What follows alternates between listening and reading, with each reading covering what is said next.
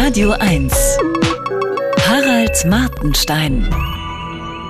Mein großer Sohn hat im Geschichtsunterricht viel über Hitler und die Nazis erfahren. Über Stalin nur relativ wenig. Bei mir ist es ähnlich gewesen. Diese biografische Erfahrung ist vermutlich typisch für Deutschland.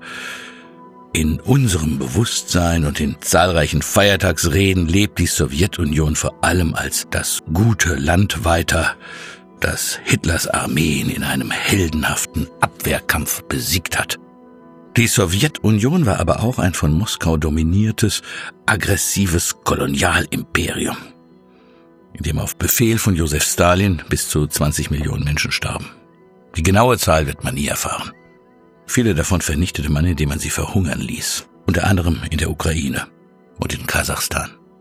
Diese Methode spart natürlich Munition. Einige haben mal von diesen Dingen gehört, nehme ich an, aber mehr so am Rande. Es war halt nicht nur in der Schule selten ein großes Thema, außer bei den Hinterbliebenen der Opfer. Heute kann man in Russland, wie ich lese, Stalin-Poster kaufen. Putin lobt Stalin. Und an Stalins Büste auf dem Roten Platz werden von seinen Fans Blumen niedergelegt. Die Filmkomödie Stalins Tod wurde 2018 verboten. Mit der Begründung, Kulturschaffende empfinden sie als eine Beleidigung des russischen Menschen. Ich versuche mir das für Deutschland vorzustellen. Hitler-Andenken in den Souvenirshops. Blumen vor dem Hitler-Denkmal am Brandenburger Tor. Ein Kanzler, der an Hitlers Verdienste erinnert. Sicher, er habe auch Fehler gemacht aber insgesamt sei die Bilanz positiv. Die, deren Existenz sie störte, haben Stalinisten gern Faschisten genannt, auch wenn der Vorwurf absurd war. Sogar die SPD lief zeitweise unter Sozialfaschismus. Putin macht es ähnlich. Putin ist kein geistiger Enkel von Hitler, sondern der Enkel von Stalin. Er ist wieder da. Aber wieso finde ich diesen Unterschied überhaupt wichtig? Weil ich mich frage, warum man im Westen so naiv war. Wieso konnte Deutschland sich zum Beispiel bei Gas und Öl von Putin abhängig machen? Hätte man es nicht besser wissen müssen? Der Bundespräsident übt sich in Selbstkritik.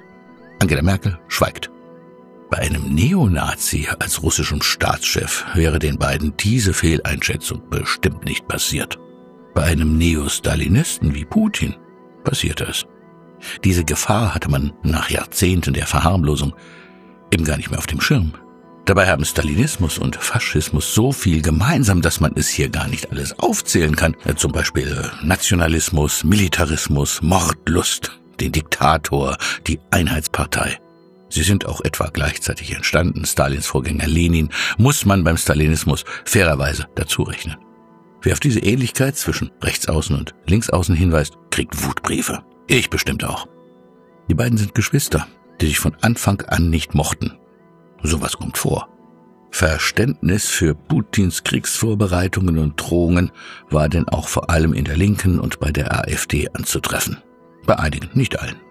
Zu meiner Erleichterung scheint sich der nette Gregor Gysi inzwischen geistig von Putin verabschiedet zu haben. Was Hitler, Stalin und Putin außerdem gemeinsam haben, war und ist deren Neigung, sich mit Ja-Sagern zu umgeben. Der Autokrat, habe ich bei dem Politikwissenschaftler Herfried Münkler gelesen, hört schließlich nichts anderes mehr als seine eigene Auffassung, die ihm vielstimmig entgegenschallt. Das kommt aber auch in ganz normalen Firmen vor. Harald Martenstein auf Radio 1.